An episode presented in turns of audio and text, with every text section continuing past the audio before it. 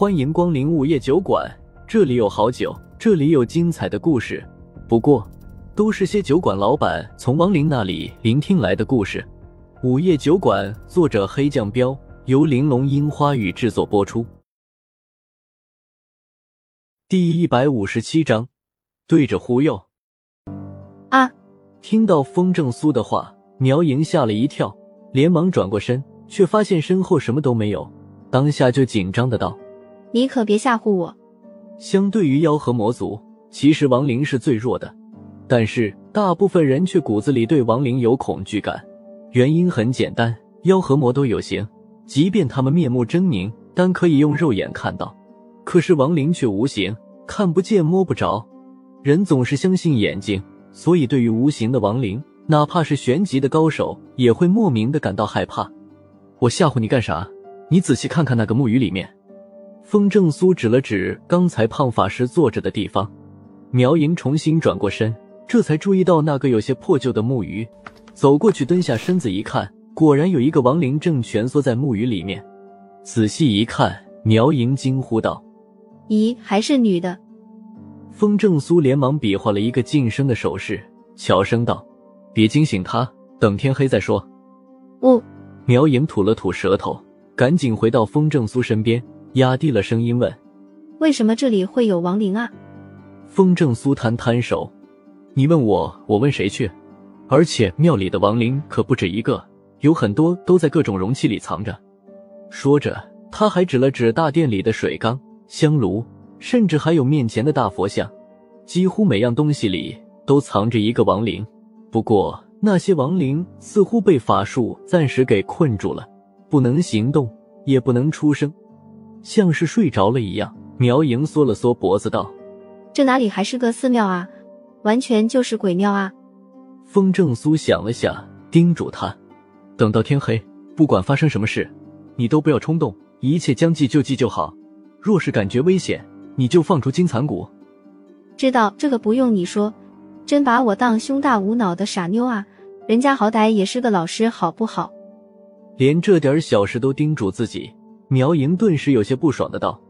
风正苏撇嘴道：“你可拉倒吧，我就没见过你这么不庄重的老师，跟个没见过世面的毛丫头似的。”哼，那说明本姑娘有一颗少女心。苗莹撅着嘴，不服气的冷哼了一声。风正苏耷拉着眼皮瞥了他一眼，调笑道：“确实够少女的，这么大的人了，还穿美羊羊。”你，苗莹瞬间脸红了。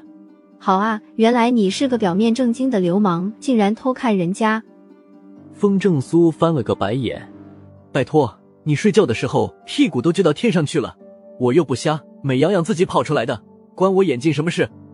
你，苗莹的呼吸瞬间急促了起来，又气又羞，说不出话来了。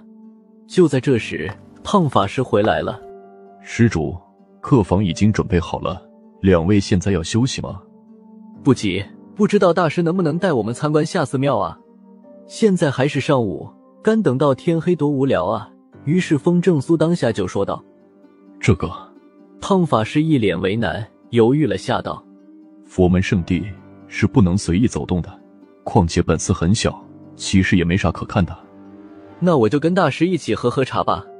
风正苏猜到他不愿意让自己四处走动，又说道：“呵呵，喝茶论道倒是可以。”胖法师顿时笑笑，然后冲门外一喊：“智贤，再添壶热水来。”接着他又伸出手，请风正苏二人去旁边的一个禅台上坐。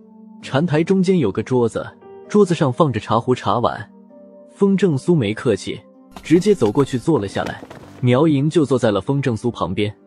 不一会儿后，那个叫智贤的小法师就提了一壶热水进来，放在胖法师身边后，就又离开了。胖法师一边沏茶，一边笑眯眯的问风正苏：“呵呵，我看施主相貌不凡，不知道阁下是道修还是觉醒者啊？”风正苏没回答，反问道。大师，你觉得呢？胖法师仔细打量了下他，有些吃不准，因为在风正苏的身上，他感觉不到道修的气息，也感觉不到觉醒者的力量。表面看，也就一个炼体三重的凡夫俗子，可是旁边的这个女人一看就知道是个玄级高阶的高手。可她对风正苏的态度虽然不像是主仆，但明显是依附他的。而且风正苏身上隐隐中有一丝让他感觉到心悸的气息。要不是因为这个，他早就动手了。稍作思考，胖法师便回道：“树贫僧眼拙，实在看不透施主。”风正苏笑笑：“你就当我是个觉醒者吧。”这胖法师的实力只有地级初阶，能看透自己才怪。胖法师露出了恍然的表情，接着问：“原来施主是觉醒者，不知道是哪门哪派的高徒？”风正苏知道他是在套自己的话，索性顺着他回道：“无门无派，只是个散修而已。”胖法师心下微微一动，给风正苏倒了杯茶，道：“散修不易啊，施主为何不加入道盟中的门派呢？”我看那帮子牛鼻子不顺眼。风正苏喝了一口茶，味儿不错，是上品的龙井，狗日的还真会享受。心里虽然嘀咕，但嘴上还是说道：“呃。”听到风正苏直接说出对道盟不满，胖法师愕然了一下，干笑笑道：“想来施主是跟道盟有些仇怨了。”风正苏不置可否：“大师不是道盟的人吧？”胖法师连忙正色道：“贫僧。”是佛门中人，跟道盟无关。嗯，佛门好啊，比那些牛鼻子强多了。风正苏嗯了一声，又说道：“胖法师脸上顿时浮现出了得意之色，呵呵笑道：‘如今除了道盟，也只有我佛门了。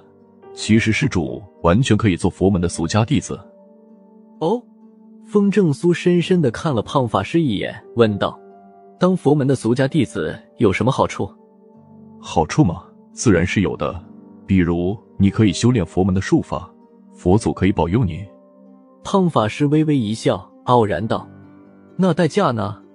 风正苏又问。胖法师愣了下，连忙摆手道：“不需要任何代价，只要施主敬佛，心中有佛就行。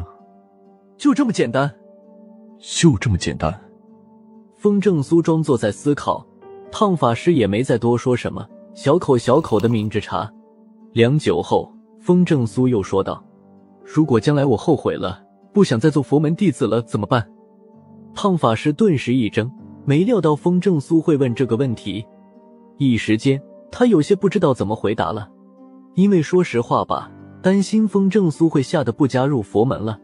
不说吧，他的阴谋就没法顺利进行了。风正苏见他不说话，连忙又说道：“大师勿怪。”我听说佛门戒律比较多，比如五荤三宴，还不能娶妻生子、戒色什么的。我还小，正是想女人的时候。胖法师听他这么一说，当即大笑道：“哈哈，原来是这样。看来施主并不了解佛门俗家弟子，那戒律只是对贫僧这样的剃度弟子的，俗家弟子是没有那些戒律的。”哦，这样啊。风正苏装作恍然大悟的样子。接着又说道：“可是有人告诉我，佛门都是些沽名钓誉的人。”嗯，什么人胆敢凭空污蔑我佛？胖法师脸色一变，厉声道：“谁人不知我佛慈悲，以超度天下众生为任啊？”风正苏道：“可是那人告诉我，如今妖魔祸世，守城的都是道盟的人，至于佛门，都躲到庙里不出来了，完全不管芸芸众生。”胖法师脸色一沉，污蔑，纯粹是污蔑。佛门弟子虽然身在寺庙里，但每日都在诵经念佛，祈祷妖魔尽诛，还天下一个安定。哦，风正苏拉长了声音，接着说道：“要不我仔细考虑考虑，明天给大师一个答复。”阿弥陀佛，可以，施主放心，等你加入我们，就知道做我佛弟子有多么好了。胖法师眼睛微微一眯，道：“风正苏心里冷哼了一声，过了今晚就送你去那极乐世界。”又到了酒馆打烊时间，下期的故事更精彩，欢迎再次光临本酒馆听故事。